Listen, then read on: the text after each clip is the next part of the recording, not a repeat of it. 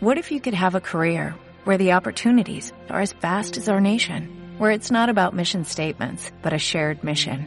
At U.S. Customs and Border Protection, we go beyond to protect more than borders, from ship to shore, air to ground, cities to local communities. CBP agents and officers are keeping people safe. Join U.S. Customs and Border Protection and go beyond for something far greater than yourself. Learn more at cbp.gov/careers.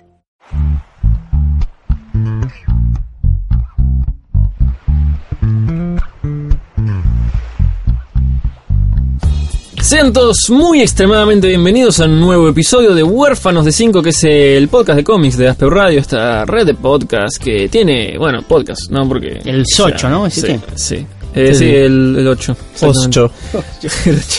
Eh, nosotros somos el podcast de cómics de esta red hermosa que tiene otras cosas, como por ejemplo un podcast de cine que se llama El Séptimo Voz, en el que también estoy yo y que hablamos Yeah. de cine, series, esas cosas. Eh, Esponja, por ejemplo, que es el podcast de manga, anime y cosas japonesas que lo conduce Neko. Eh, y el Boscast, que bueno, que es el podcast de videojuegos, pero también tiene otras cosas De como. popurrí. Sí, tiene todo lo que no entra en nuestro espectro, digamos. Eh, al que ya no vamos más porque no nos cabe. Eh, y bueno, estamos nosotros que somos Huérfanos de 5, el podcast de cómics, historietas y todo ese mundillo. Eh, mi nombre es Ezequiel Days y estoy acompañado de Derek y Polo. Hola. Eh, estamos eh, firmes junto al pueblo haciendo el, pr- programa este recopado. Eh, la gente, como me contaba Derek fuera del aire, eh, tiene un millón de podcasts eh, para escuchar hoy en día. La verdad que es increíble la cantidad de gente que tiene un programa.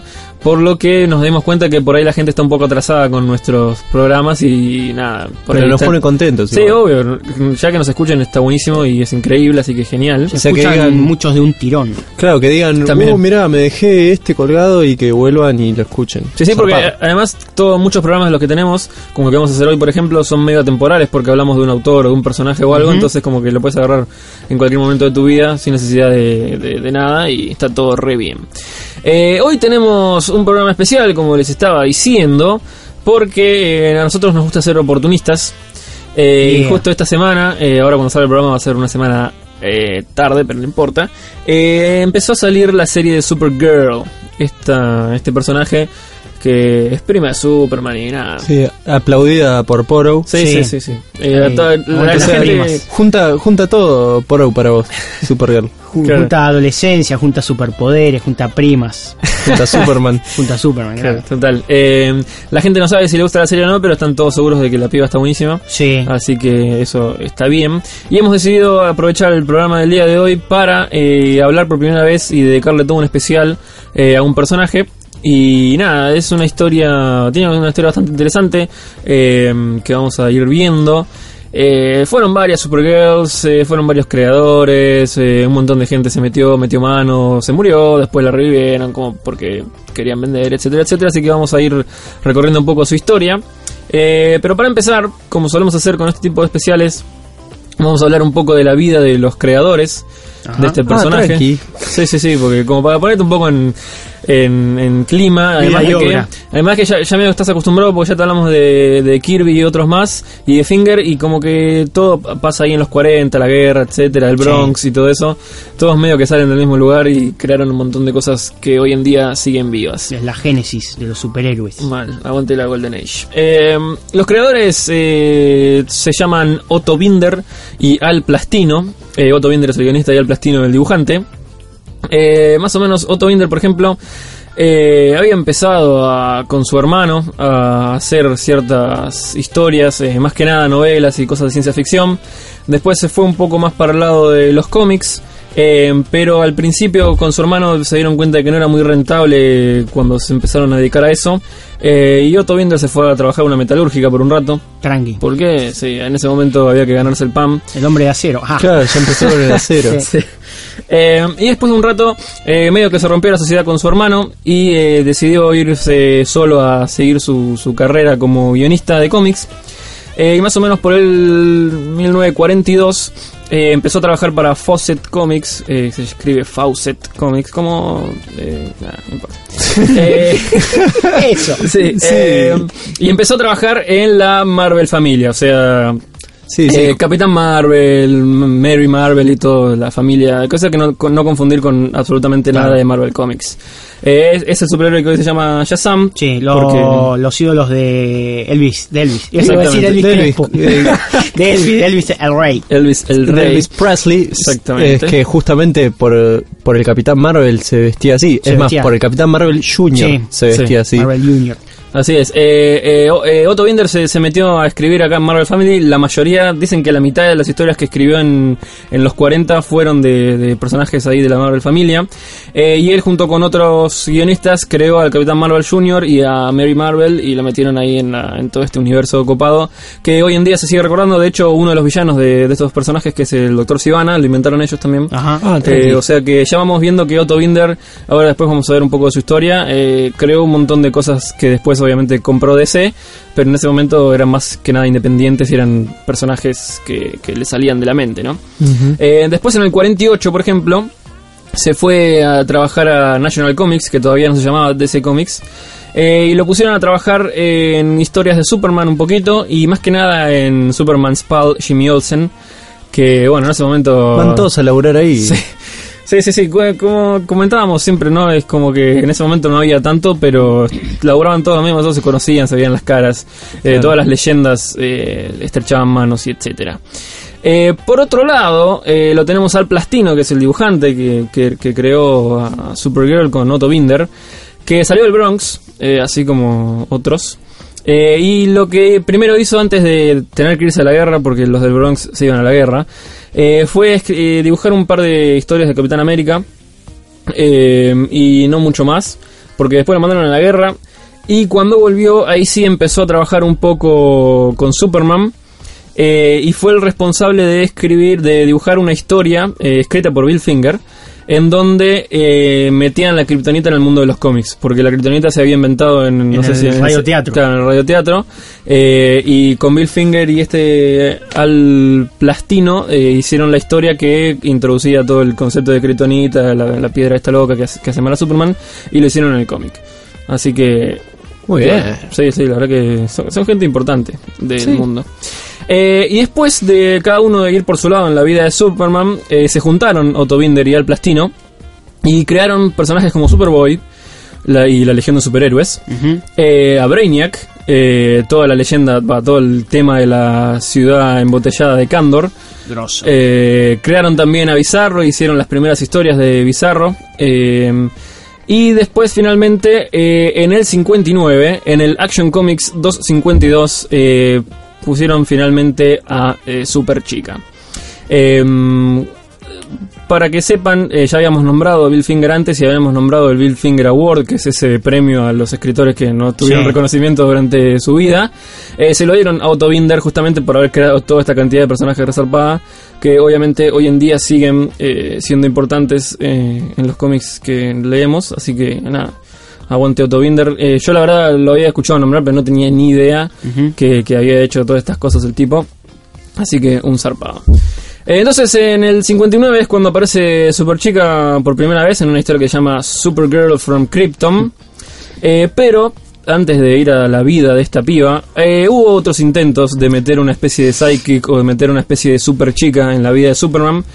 Eh, que no sé si Poro tenés ganas de contar No, alguno. no lo recuerdo bien. Sé que estaba Derek Yo tengo algunos datos acá. la primera ¿no? fue. Lois Lane como Sí. Superwoman, que eso fue en el 43, donde eh, primero era que ella soñaba que tenía los poderes de, de la, Clark, La del sueño. porque eh, no recuerdo ahora quién era que la había que la había hipnotizado o algo y le daba y estaba dormida y tenía los poderes. Y después en otra se le trasplantan los poderes de Clark cuando está en una pelea con Lex Luthor. Eh, no sé por qué se le trasplantan a ella los poderes y nada, por un número es de vuelta a Superwoman. Después hubo, en realidad la primera en llamarse Supergirl fue en el 49, sí, en el 49, eh, que era una chica que era una eh, reina, no, una princesa de Borgoña, Borgoña. Un, un país de Buen. Latinoamérica Sí. eh, que estaba aburrida y nada, y se fue a Smallville de vacaciones y eh, Superboy hacía creer a todo el mundo que ella tenía poderes usando sus poderes. Y nada, se hacía llamar Supergirl y la chabona lo Está dejó... como para ir al pasado y, y hacerse guionista Sí, sí, sí. porque Eh, la chabona lo dejó era muy loco. eh, y él solamente se preguntaba si lo iba a recordar y no sé qué. Así que una gila. Una historia de amor. sí, de historia de amor. Eh, bueno, después también está Claire Kent, que fue en un número donde... Clerk. No, Claire. Claire, como ah, Clara. Claire. Como claro que- Eh, donde lo vuelve mujer a Superboy por un número. Así que teníamos travestismo. Sí, Eh, era creo que un, un alien que había eh, agarrado un pensamiento Superboy telepáticamente que Superboy eh, decía que las mujeres no sabían manejar. Claro, entonces, entonces lo convierte en mujer. lo convierte en mujer para que no para que Tranqui, deje de boludo. burlarse de las mujeres. Superboy misógino. Ni una boludo. menos, papá. Sí. Ni una menos. Y Tranqui. esto fue en Superboy 78, creo que fue en los, no sé, a principios de los 50. Qué lindo, Viste, estos son precursores, papá. Y eh, después, ya lo más parecido a la Supergirl que conocemos fue eh, justamente en Superman 123 de agosto del 58, un año antes casi de la primera aparición de Supergirl, que Jimmy Olsen desea que eh, Superman tenga una compañera. Eh, no sé, entonces le aparece mágicamente una compañera kryptoniana a Superman y eh, se sacrifica ella. eh, No. se sacrifica para, sal- para salvarlo a Clark en, en un momento y queda medio agonizando.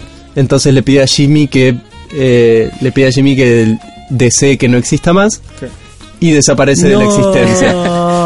Superman nunca la pega con las minas. Está la historia esta de cuando se enamora de la sirena.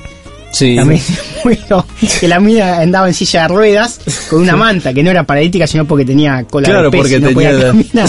y se enamora después la mina no sé si se muere o se tiene que volver al mar un- muy loco Sí, siempre le, le pasan cosas así. Pobre y Superman. bueno, esta, esta prueba que hicieron primero en, o sea, con Jimmy Olsen deseando que exista y eso, fue para eh, probar a ver si compraba la gente a Supergirl y la rompieron muy zarpado. Entonces al año siguiente ya salió la Supergirl como la conocemos, Lara Sorel, Sí. que bueno, ahora no sé si quer- querrás Cara. contar vos. Cara. bueno Cara no se llamaba. Lara antes No, no, cara, Cara sí, Sorel. cara. Sí. sí, sí. Eh, Cara Sorel, eh, prima de Kal-El, hija de Alura y... eh, yo lo tengo anotado bueno, Alura y el- un tipo que llamaba no sé qué, Sorel. Sorel. sí Sorel, Ah, Sorel, claro Sorel, Ah, porque que con Z. los- Ah, claro. Kal-El. Los nombres de los hombres son los Son apellidos apellidos. de las mujeres. Ah, bueno, bueno, copado eso, porque Otra- es como... otro momento misógino ahí. ¿Te acuerdas? sí. Bueno, te ves. Bueno, no importa. eh. Claro. Eh, bueno, es el hermano de Llorel el padre de- Claro, de, ella Exactamente. Eh, la historia, nada, dice que llegó, eh, al igual que, que Superman, Sí, digamos. la cosa, eh, yo lo tengo más presente en lo que iba a comentar después, pero la cosa claro, es que ella tiene más o menos, eh, depende del canon, 12, 15, 20 años, y Superman es bebé, a, a él lo mandan y a ella lo, lo mandan como que sea su guía acá, el problema es que él llega de toque y ella queda como perdida en el espacio. Claro, claro, o pasa- cae en la zona fantasma o queda pegado un meteorito, no Sí, sé sí, qué. Sí, cosas- depende, depende Y la versión. cuando llega ella, ella tiene la edad que tenía al momento de salir porque estaba en la animación suspendida y Superman ya acá es re Claro. y Pre-crisis, si no me equivoco, exactamente tenía 16. Sí, que Y- la parte de Shop Loeb también siempre Claro. es una tipo Y adolescente. cuando. y es un Y ella, o sea, en, en el pre-crisis ella, ella vivía en otra ciudad, Sí, o sea, no vivían en Candor. Y se habían salvado de la destrucción de Krypton. claro, porque había quedado toda la ciudad flotando en realidad. Claro, creo. había quedado la ciudad flotando en el cacho de planeta. Sí. Que en, en ese canon creo que era que Brainiac había destruido Krypton. Eh, entonces, eh, bueno, se salvan de Brainiac y después cuando Brainiac los encuentra, Sí. largan el cohete, pero ella se queda incrustada en un meteorito Claro, de Kryptonita sí, sí. y por eso queda en estasis. Bueno, acá en la serie te hacen que la onda expansiva les desvía del curso y queda Claro. dando vueltas mucho tiempo y llega y Superman ya. Bueno, pero ya llegaremos. Por Ya llega. Sí, Igual no eh, terminé el capítulo. Vi un En, en realidad, en esta época de, de- de Superman, como que no se gastaban mucho en explicar las cosas. tipo, Eh, tenías a Crypto, el En, super en la tapa, creo que en, la, en ese, el, el 123, la tapa es que ella sale del cohete ya vestida como vos. y él la está viendo y ella dice, sí, yo soy Claro, igual que vos, una cosa así. Como la ciudad esa sobrevive, ellos ven lo que está haciendo Clark. Claro. Entonces la quieren mandar con él para que aprenda a, para que aprenda a Las ser tapas de una los eran una superheroína. mini historia en sí, tipo, ya te contaban. Sí, te contaban. Entonces a los pasar. padres ya le hicieron el traje como el de Clark Ah, para tipo, mandarla. claro, diciendo, andá. Claro.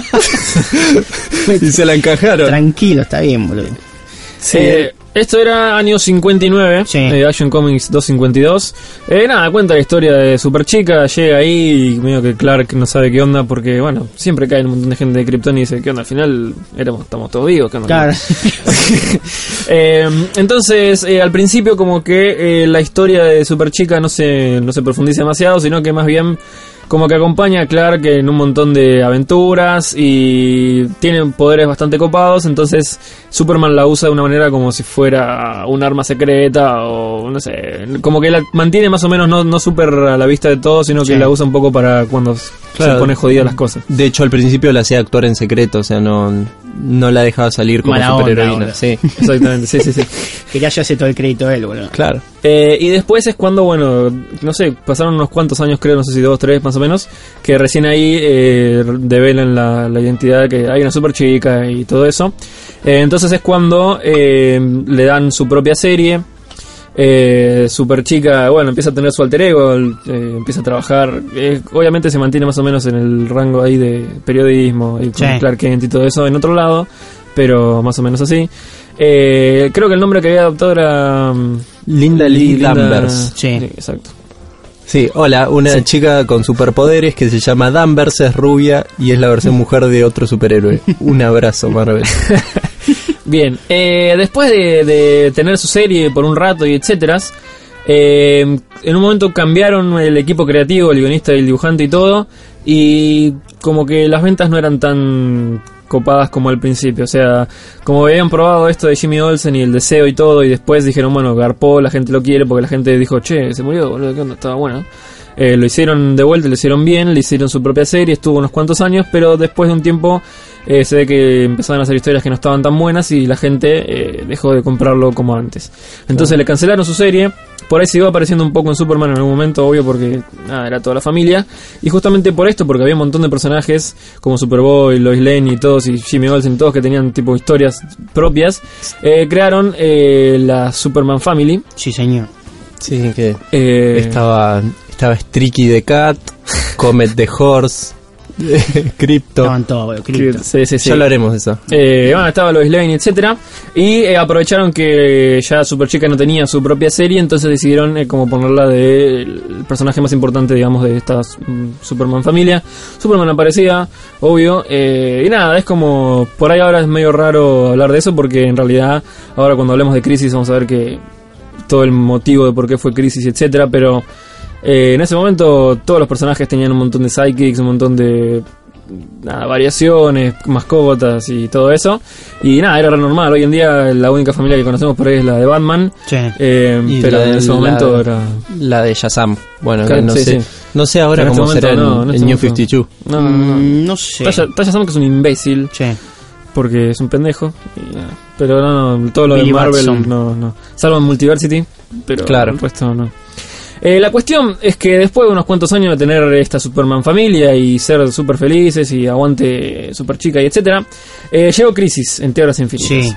Eh, como ya lo hemos comentado en un- el Bosca seguramente y acá probablemente también, Crisis en Tierras Infinitas es una excusa, nada, es un evento resarpado Sí. de 12 números, pero es una excusa para eh, acomodar un poco todas las propiedades que DC estuvo comprando de los 40 hasta ese momento. Liquidación total. Claro, porque habían comprado un montón de editoriales más chicas y un montón de personajes y todo, y como que les hacían a todos parte de la continuidad, y como que se estaba haciendo un quilombo gigantesco. Entonces, para limpiar un poco y para ordenar un poco también otros personajes y mundos y etcétera, eh, decidieron hacer Crisis en Tierras Infinitas, donde un montón de tierras se juntan y... Sí, viene una ola de antimateria y empieza a matar a todos. Exactamente, bla, bla, combaten al antimonitor, etcétera. Sí. Eh, se ponen un montón de personajes en Sí. ese momento y uno de ellos... paréntesis, escrito por Mark Wolfman, que parece, no sabemos si confiar o no, parece que viene a la Argentina para unos días después de que estén escuchando este programa. Claro, para el fin de semana siguiente. Para el fin de semana, claro, de 6, 7, 8, 5, 6. Sí, 6, 7, 8. 6, 7, 8. Sí, Sí. mira, qué, loco. ¿no? Eh, nada, supuestamente va a estar Sí. los tres días firmando ejemplares, así que si tienen su ejemplar de Crisis en Tierras Infinitas. Los tres días, de todo la- el día. Sí, todo el día esclavizado.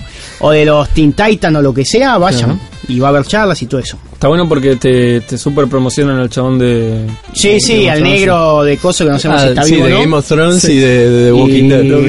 Y- Después está eh, Frank Cho también. Sí, sí, sí, no le agreguen, no le agreguen nada No al sé final. quién es, no sé. No, pero para que hagas el chiste está. Ah, no bueno. No, y eso, qué sé yo, Sí. capaz que está buena esta versión. Para de que la recordemos que Argentina Comic Con. la Comic Con es sobre cómics. Eso sí. Eh, Eso pero sí, sí, ¿no? bueno, está Volviendo, escrita. Perdón. Está- en Tierras Infinitas. Está escrita por, por este chabón. Eh, es, un, es gran. Pérez. Sí, es un gran. Eh, Guionista. sí, es un gran guionista. La verdad que la historia está buena. Hoy en día por ahí eh, hay tanto texto que es un poco jodida leerla. Sí. Pero eh, la Claro, verdad que muy es de la época. Sí, por eso, sí, por eso. Es, eh, es un antecedente muy zarpado. Eh, y nada, son 12 números, tampoco es que o sea, te lees el evento y está todo bien, por suerte, porque ahora ya, ahora ya Sí. si no lees, si lees el evento solo no entendés nada. Sí, sí, sí. sí, Pero sí. en ese momento sí estaba Ahora todo el bien. evento tiene 20 números y los tie-in tienen 60 más, boludo. Sí, 80 cosas para entender algo y, y tampoco por entenderse una mierda. La cuestión es que, así como el coso ese que había deseado Jimmy Olsen, eh, esa super chica que se sacrificó por Superman, acá medio que también a Superman le están cagando piñas, le están tirando rayos, el antimonitor lo está haciendo mierda. Y antes de que le dé el golpe de gracia, eh, Super Chica se pone en el medio, se pone a pelear un toque con el antimonitor y a Superman se lo llevan. Y bueno, Super Chica termina Caga cagando la fuego. fruta. Sí. Sí, Número ese- 7, si no me equivoco. En el Sí, número sí. 7, en Ya esa la etapa época te lo spoileaba. que ya tenía tenía el, le- la apariencia de Flashdance. Ahí tenía con, Sí, sí. tenía con la rulo, la vincha apretada, sí, sí, señor. Sí, así es. Faltaban Eh, las medias de toalla. Mal. La, la, la tapa de ese número es súper conocida y, y es probablemente la, la usan mucho cuando en los recopilatorios de las crisis Sí. de está Superman agarrando a, a Super Chica. Llorando y eh, de llorando, fondo. sí, sí, un quilombo terrible. Eh, sacrifica como lo hizo anteriormente la otra Super Chica y eh, como que borramos a esta cara de la continuidad. Sí, señor. Eh, en ese momento también eh, Tierra 1 y Tierra 2 como que se juntan en una y tenemos a Power Girl Sí. que es como es la versión de Super Chica de, de la Tierra 2 que nada, en otro momento hablaremos eh, de ese personaje. En, Pero- en uno de estos cómics que leí para hoy, de- ella dice, está, se encuentra una con otra, se encuentra super chica con Power, dice, ah, pero ¿qué soy yo? Sí, pero si tuvieras una medida de gusto mucho más grande. Sí. Un día, un día vamos a hablar de, de- de Power Girl, vamos a, a contar por qué tiene las tetas tan grandes y todo, porque hay, hay historia y datos copados detrás de todo eso. Sí. Eh, entonces, eh, la verdad es que, bueno, nada, borraron a esta cara de, de cara sobre él de, de la continuidad.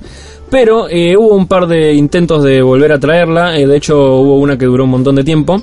Eh, que fueron distintas historias, porque obviamente estamos hablando que también como Flash, ¿no? O sea, Barry Allen es la posta, pero el chabón se murió en el 85. O sea, tenés que poner a otro tipo que se la banque durante 30 años, porque si no, no tenemos cómics. Eh, y con Superchica también es un personaje que ya está súper instalado y en ese momento la gente siempre lo, lo quiso. Tengo, tengo datos, si querés, para aportar de ese momento. Sí. Eh, acá cuando viene la crisis en Tierras Infinitas, viene un reinicio total de DC. O sea, vuelven todos a lo que sería un número cero.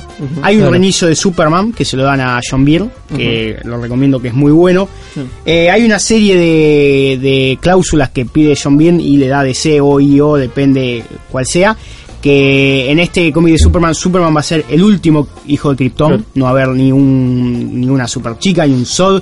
Ellos, eh, DC creo que le dice a Byrne que no hay, no existen más eh, otros universos. Tipo, hay un solo mundo, que Claro. es este. Y nada, empieza la historia de Superman. Está, como le digo, está muy buena. Eh, léanla. Ha avanzado un poco en la historia, unos números más adelante. Quieren traer a una super chica, pero como no quieren romper esta regla de que Superman es el último hijo de Krypton, y tampoco de que puede haber, no pueden decir, no, esta viene de otro universo, crean algo así como una especie de eh, universo de bolsillo Sí. que le dicen, que Sí, lo crea un personaje que se llama el Señor del Tiempo. En este universo de bolsillo eh, hay un Superboy, que es recontragroso, más poderoso que Superman, pero también hay tres kryptonianos, que uno es Zod y los otros no me acuerdo Sí, que se son. escaparon de la zona fantasma. Claro, que están haciendo mierda todo, están matando a toda la, todo el universo este, eh, matan a Superboy y un Lex Luthor de este universo crea a, a una especie de Supergirl que la hace a partir de un, algo que se llama eh, matriz protoplasmática. Sí. Claro, justamente Eh, por eso se llamaba Matrix. Matrix, sí. Claro, cruza un poco de ADN de Superboy muerto, creo que le da el aspecto físico de Lana Lang, no sé de qué universo, y la manda al universo real a Sí. buscar a Superman para que los ayude. Eh, terminan estos kryptonianos haciendo concha todo el universo, todo, todo, todo, matan todo. eh, termina de una manera que la gente por ahí cuando lo vio en el final de Man of Steel pensaban que no podía pasar. Superman los termina matando y a sangre sí. fría. Entonces como ese universo queda totalmente aniquilado, se trae a esta Matrix al universo normal. Y nada, cada tanto ahí la tiene, la manda con la, a la granja con los Kent. Eh, Porque no tiene una, hasta donde yo sé, no tiene una identidad secreta. No, sí, en realidad era esta cosa que podía cambiar de forma Claro, todo, como que no... Le ahí decían ahora me estoy May, acordando, pero claro, nada más. Ella tiene un poder que es como cambiar de Sí, fisonomía. sí, Hay un momento en que Superman se queda sin, sin poderes, creo, y ella lo reemplaza. Tiene shapeshifting, o sea, cambia de forma y eh, se hace invisible. se hace también. invisible también, claro. Sí, sí, sí. Eh, igual también recordemos eh, todo lo de Crisis también iba de la mano de que eh, Superman cuando lo habían creado era único, era un Sí, personaje único movía zarpado, planetas, todo. y en ese momento ya con el perro, Super Chica, Sí. Superboy, todo ya era un universo demasiado grande, entonces querían volver a esa esencia de Superman de ser el único, Sí. que decías como decías vos, el último hijo de Krypton, eh, y por eso volvían. Aparece un poquito en la muerte de Superman. Ella, eh, Doomsday le mete una piña y como que le derrite la cara porque está ella de coso. Eh, después llegamos al año 96, en donde le encargan a Peter David, eh, un chabón que era bastante grosso, había ganado un Eisner por algo de Hulk. Sí. O sea, en el 90 y la, pico. la- la gente eh, muchas veces se pregunta cómo puede ser que les guste Hulk y eso cuando leen Peter David. Sí, eh, Peter David entienden suele agarrar personajes y tipo Sí, los sí, levanta la estratosfera, Aquaman lo llevó a, a donde nadie. Sí, sí, sí. Y la cosa que él lo que hace es agarrarse un poco de esta Matrix y hacerle y crearle una personalidad tipo de civil. Porque lo que hace es eh, crea a un personaje que se llama Linda Danvers. Claro, Que tomando es una minita de pueblo así media fiestera que se Sí. junta con gente rara. el pueblo se llama Lisville, algo así, Sí. justamente porque era como el apellido que tenía la, La primer- la, la precrisis. Sí. O sea, toma el personaje precrisis y lo pone en la continuidad de vuelta, Sí. pero sin ser Supergirl. Y bueno, después pasa esto que cuando llega Matrix Claro, este- la piba esta se estaba como de novio con un chabón muy siniestro que era como una especie de invocador de demonios medio Sí. oculto. Mm. En un momento la engaña esta piba la droga y como que la ofrece de sacrificio a un, a un para invocar un demonio. Justo pasa por ahí Matrix y como que intenta salvarla, pero por cosas locas así, la pibita esta era muy fan de Supergirl.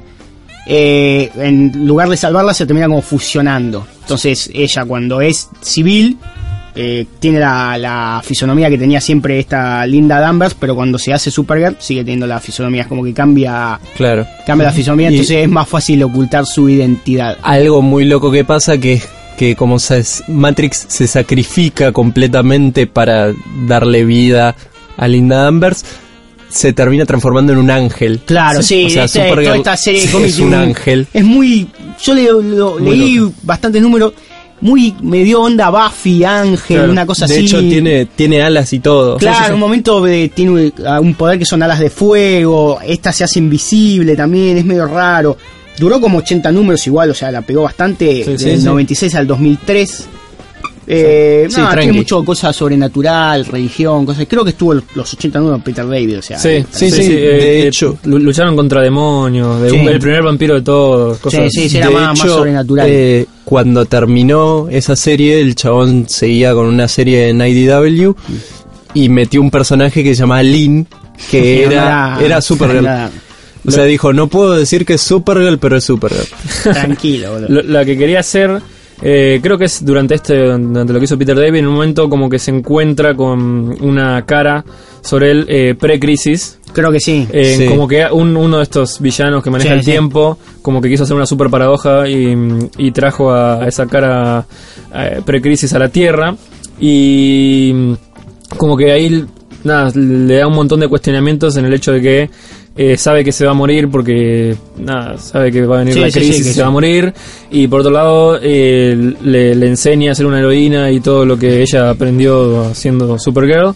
Y cuando terminó todo esto de Peter David, dijo que si hubiera seguido, eh, probablemente también hubiera metido a Power Girl en la historia y hubiera hecho una especie de Birds of Prey, pero con super, con super chicas. Sí, Todas las mismas eso, personas, eso bueno. es algo también. Supergirl, tanto como Power Girl y pas- también pasa con Psycho Pirate, son de esos personajes que saben de la Pirate. existencia de la crisis.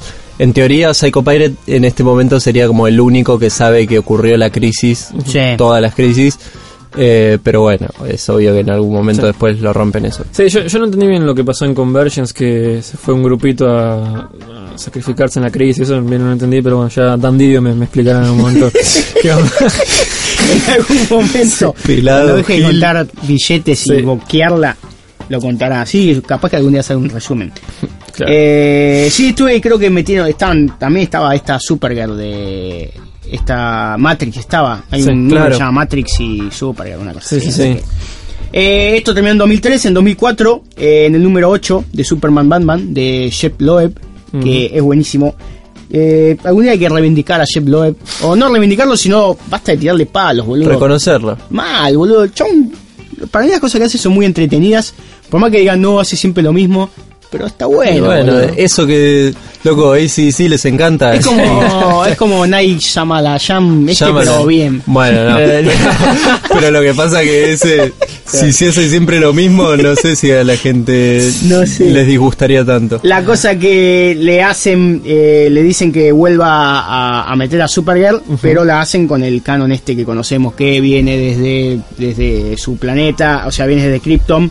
Eh, llega más tarde, entonces lo mandan como a cuidar un bebé y cuando llega acá dice, che, pero mi primo ya zarpado chabón. Sí, por eso pelean un poco al principio hasta que Sí. ella acepta que es... Al principio llega, su- está. Batman, como está Batman no confía en ella porque es Batman, y entonces es como que siempre está mirándola mal, eh, de toque Superman la, o sea, se la, como que la acepta, dice, no, al fin tengo a alguien, alguien Claro. que me entiende, tipo que tiene los mismos problemas que yo, es kryptoniana, es mi primita, tipo 15 años, aparte, acá Sí. está dibujada por Michael Turner, que Michael dibuja Turner. minas como nadie, eh, busquen las portadas, tipo, aparte es el mejor traje de Supergirl de la historia, que es el que tiene el ombligo al aire, Mm, sí. del ombliguito al aire. Eh, en el medio, lo, porque esto es típico de Jeff Loeb, eh, si te aparece un personaje te aparecen 150.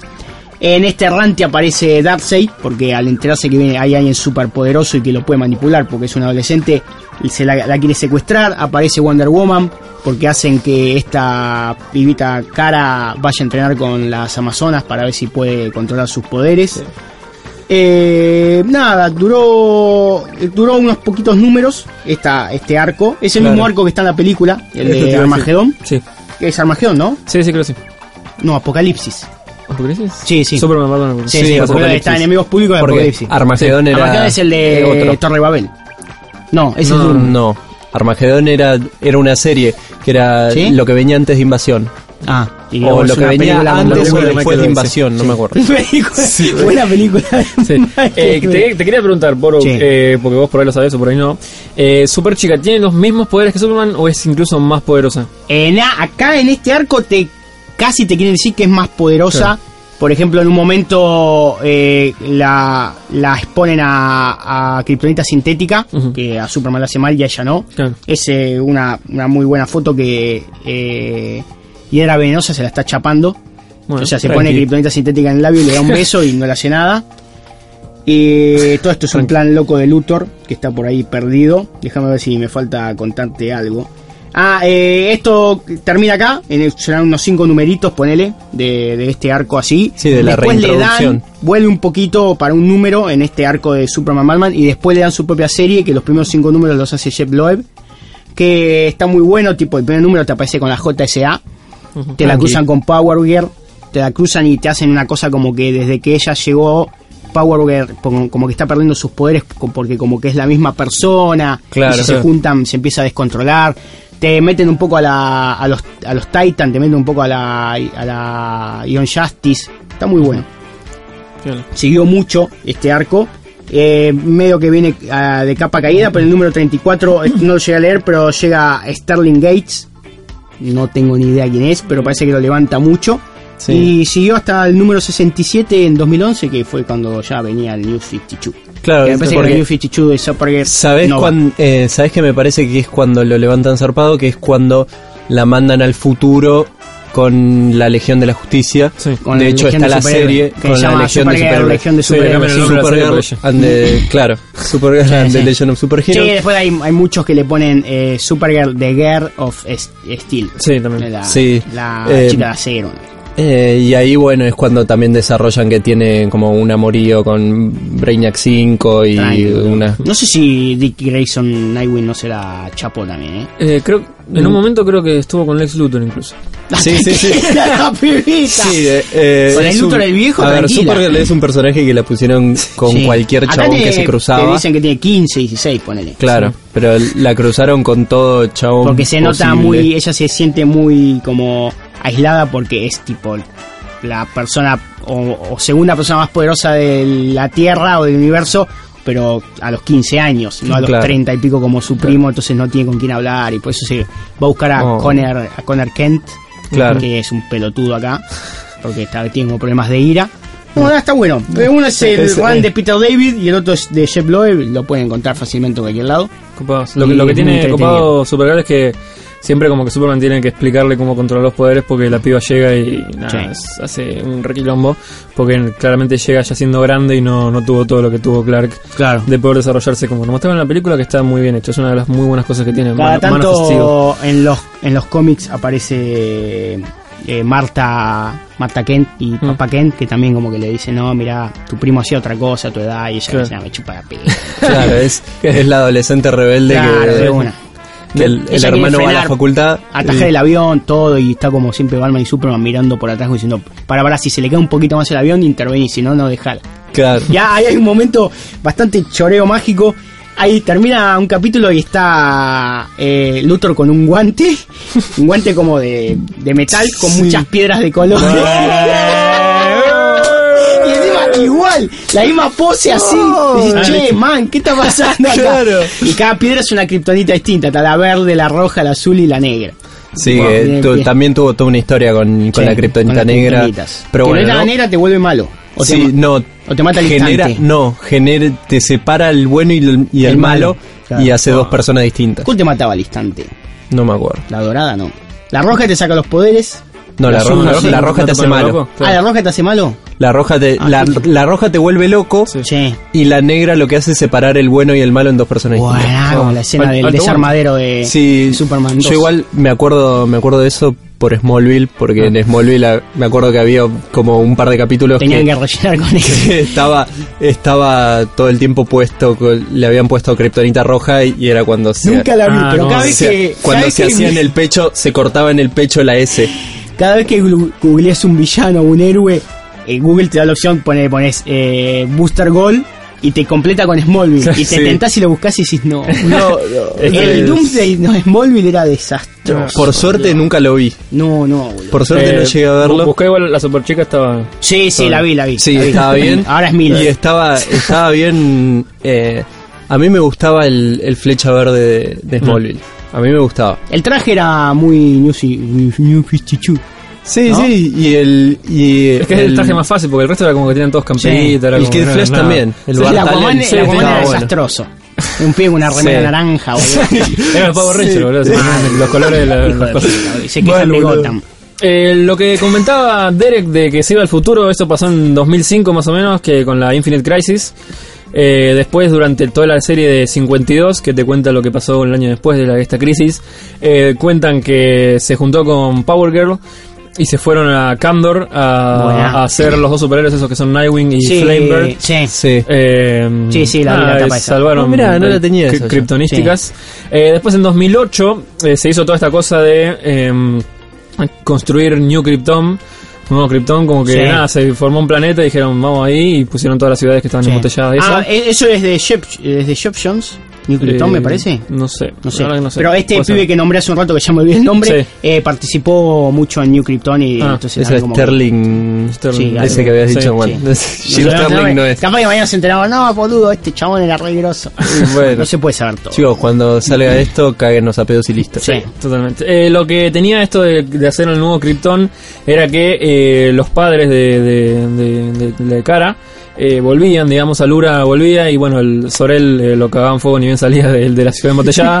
Eh, pero la onda es que como que Kara dividía un poco sus intereses entre estar con la madre eh, ahí en Nuevo Krypton y defender la Tierra y todo lo que hacía.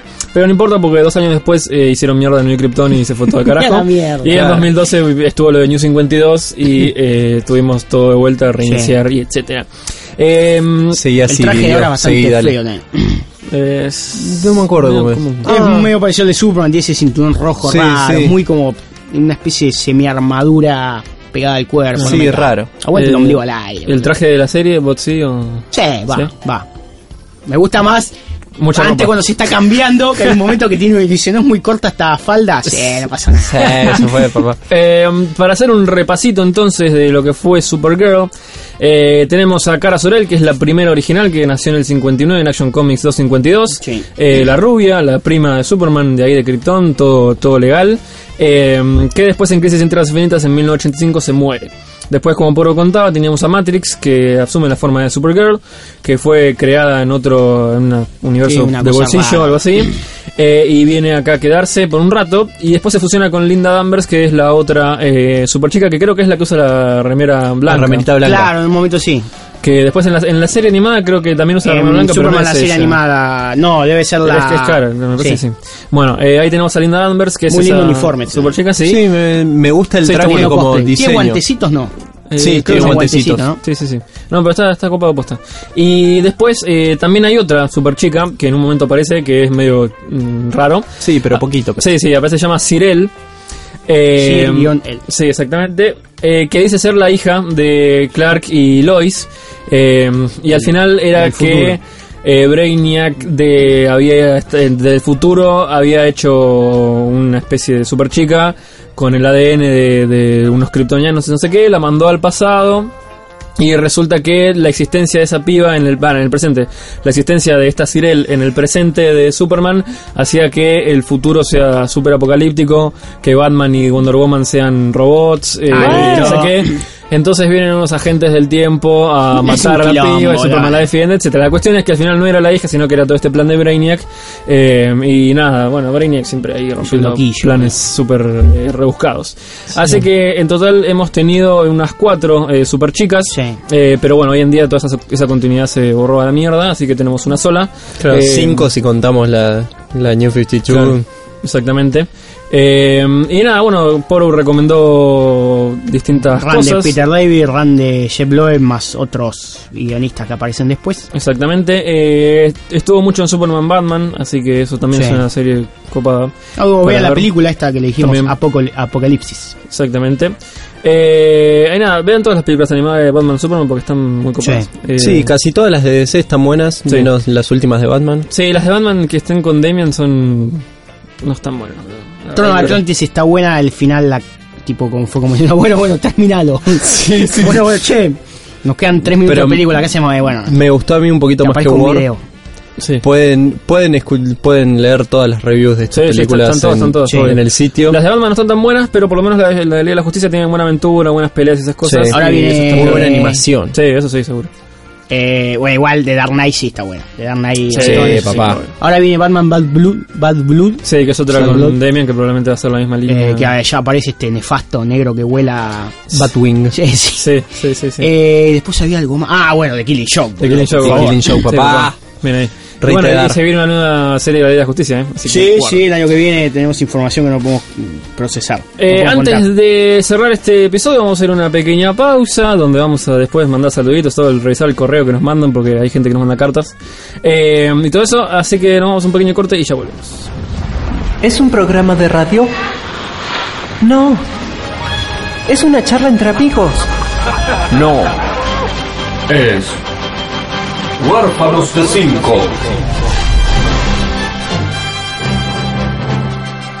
el podcast de cómics de Asper Radio.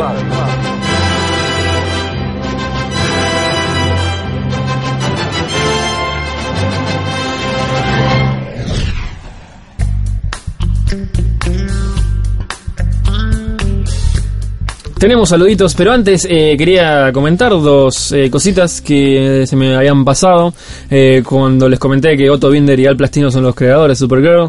Eh, me olvidé decirle que Al Plastino en el 64 eh, fue encomendado con una historia de Superman en la que eh, estaba con Kennedy.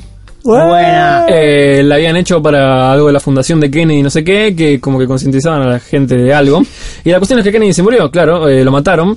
Entonces como que decidieron no sacarlo, pero No. el siguiente presidente dijo, no, no, sacalo, sacalo. Ay, y tipo, dos, meses después de su mandato del nuevo presidente, sacaron la historia y al final aparece un fantasma de... la- como una cara fantasma de Kennedy en el cielo, como mirando a. Superman. controlando que esté todo bien. El presidente ha dicho, bueno, pero no hagan una historieta que está conmigo porque a no, no, me mufa a mí también. Genial. Eh, y en los 70s, eh, cuando Kirby estaba haciendo cosas ahí en DC, tenían miedo de que eh, Kirby dibujara muy distinto a los personajes eh, por las caras, más que nada, que las caras de Kirby son bastante particulares. Sí. Sí. Tenían miedo de que las caras que, que, que- que hiciera Kirby sean distintas a lo que la gente estaba acostumbrada, entonces eh, le encomendaron a Plastino y a otros artistas eh, redibujar las caras, Las caras, de los personajes eh, en, las páginas que hacía Kirby. Muy loco, copado. Eh, tenemos saluditos. Ah, Tenemos vos. saluditos porque nos, nos pusimos firmes y dijimos, sí, vamos Sí, a saludar a la gente. Eh, tenemos que saludar a Leandro Rotela, que viene siendo nuestro, nuestro máximo oyente. Así es. Eh, a Pablo Tomás Escui, a Gabriel Goldsman, Gab, Gabstoni Gabstoni Goldsman, Goldsman, sí, sí. para mí siempre va, se va a llamar así. Eh, bueno, Manu Galíndez que nos agradeció Sí, la otra vez haber del orto. venido a nuestro programa. Sebastián Rocco, que Sí. la verdad que nos tiró una muy buena onda, muy copado. Eh, a Tommy Grego también, toda la, toda la gente, boludo, nos, nos manda una onda muy zarpada y me, me siento muy zarpado. Sí, la verdad que Eh, Nico. Fernández también que, Sí, también. que siempre nos sigue quincena a quincena, Sí. iba a decir semana a semana. Charlie, que mandó... Ah, sí, mandó un re zarpado Mandó- dato. Sí, loco, a ver, no te metas en mi podcast, Charlie. o sea, acá estamos Poro y yo. Charlie Unamuno, boludo. Ah, yo no la uno, boludo. Sí. A Saki Chan también, o ya le mandamos la vez pasada. Saki, que sí, le mandamos nuevamente. Sí. El programa ¿Y por dónde anterior no lo nombramos. Nos hizo un mini chat, A- pero a dónde Diego- a Diego lado, Te, juro que te entendí Jackie Chan, pero también le A podemos Jackie un Chan. saludo a Jackie Jackie Chan. A, a Jackie Chan, a Saki Chan, a Diego Cherry le mandamos. a, a Joaquín Oscar. Eh, y eh, acá estoy viendo justo los, los comentarios. Actualizado. Leandro, sí, Están, están actualizados. Leandro mandó eh, un dato muy bueno, que es, si quieren buscar los podcasts eh, y los se pierden mucho en el grupo, porque Aspe Gamers es un grupo que ya tener más de 5.000 personas se vuelve Sí. un poquito complicado encontrar ciertos threads. En el buscador siempre van a estar los tags de cada uno de los programas. Pueden poner Esponja, pueden poner Huérfanos de 5, pueden poner Séptimo Voz, si ponen HD5, si tienen paja de sale, poner sí. Huérfanos de o 5, a- Aspe Radio va a ya entra. Aspe Radio, si buscan a Exo, que es generalmente el que hace ese post, van a encontrar los posts que hace él.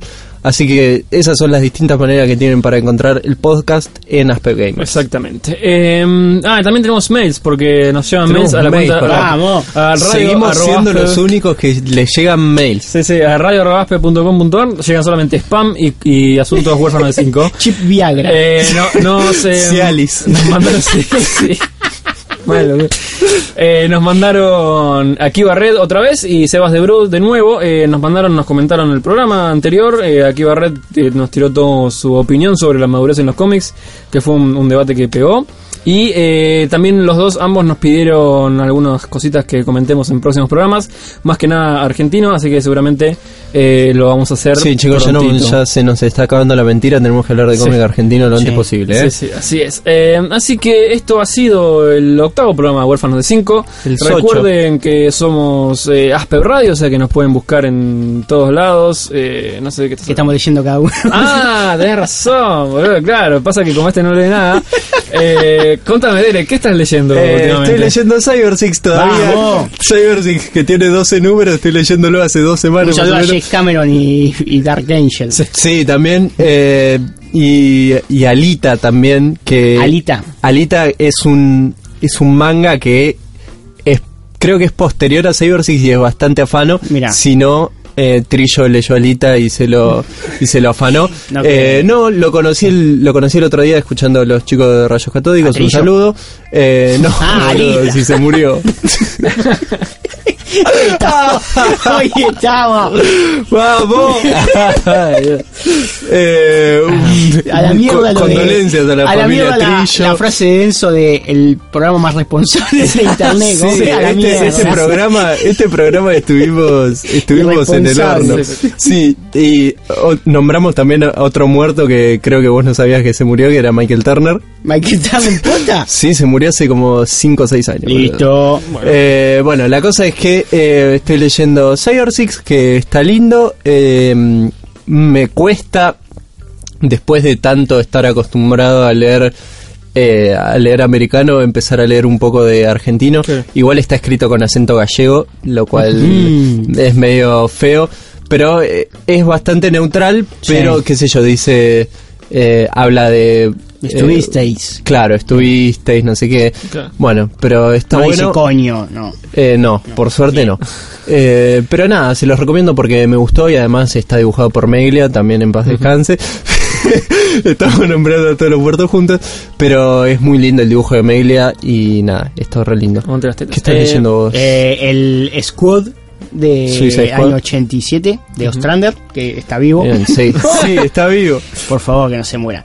Eh, genial, son muchísimos números porque aparte lo Sí, es de lado que te meten unos tie-ins así, te aparece. Claro. Eh, creo que está metido con. mm, No, pánico en el cielo, con, con invasión. Con invasión. Claro. Está metido ahí y está buenísimo, boludo. Ya apareció el Joker, apareció Oracle. Tremendo. Un día vamos a hablar. Sí, ya hablaremos 40 del- minutos de-. Yo, eh. Sí, el año que viene. Sí.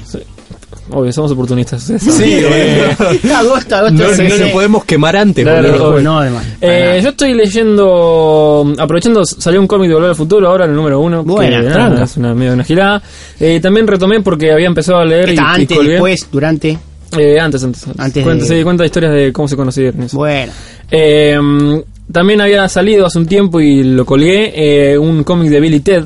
Bueno. Eh, que bueno, obviamente cuando hay viajeros en el tiempo se puede aprovechar para contar historias en el medio porque Claro, nada, metes el chamullo. ¿De, de qué editoriales son ambos? Eh, Billy. Ted me parece que no, ni idea. ¿No será de Dynamite? Puede ser, estaba pensando. Dynamite o Boom, pero Claro, sí, son las dos empresas que, encima de que llaman igual, son las que tienen todas las licencias para los personajes de películas Sí, y sí, sí. eso. Generalmente son bastante chotos o bastante nada, muy planos los cómics que hacen, pero el Billy Ted nada, tiene una onda copada eh, y nada, te cuenta una historia que van al futuro antes de ser los capos de todo y está bastante piola. Eh, así que esto ha sido entonces, ahora sí, no nos Ahora queda nada sí, por no, decir, listo, bien, que de no una, nada. perfecto. Eh, nos vamos, eh, esto se fue el 8 de Warfare 5. Eh, recuerden buscar Aspe, Aspe Radio, Aspe Cine en todos lados. Tenemos. Facebook, Twitter, Instagram, YouTube. Eh, estamos en iVoox, iTunes, TuneIn y todas las cosas de podcast. Eh, SoundCloud, obvio.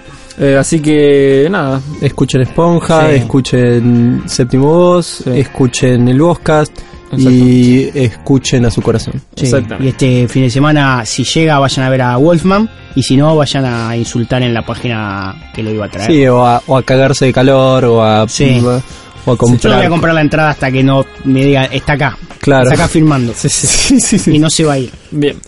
Esto ha sido todo. Nos vemos. Chao. Chao.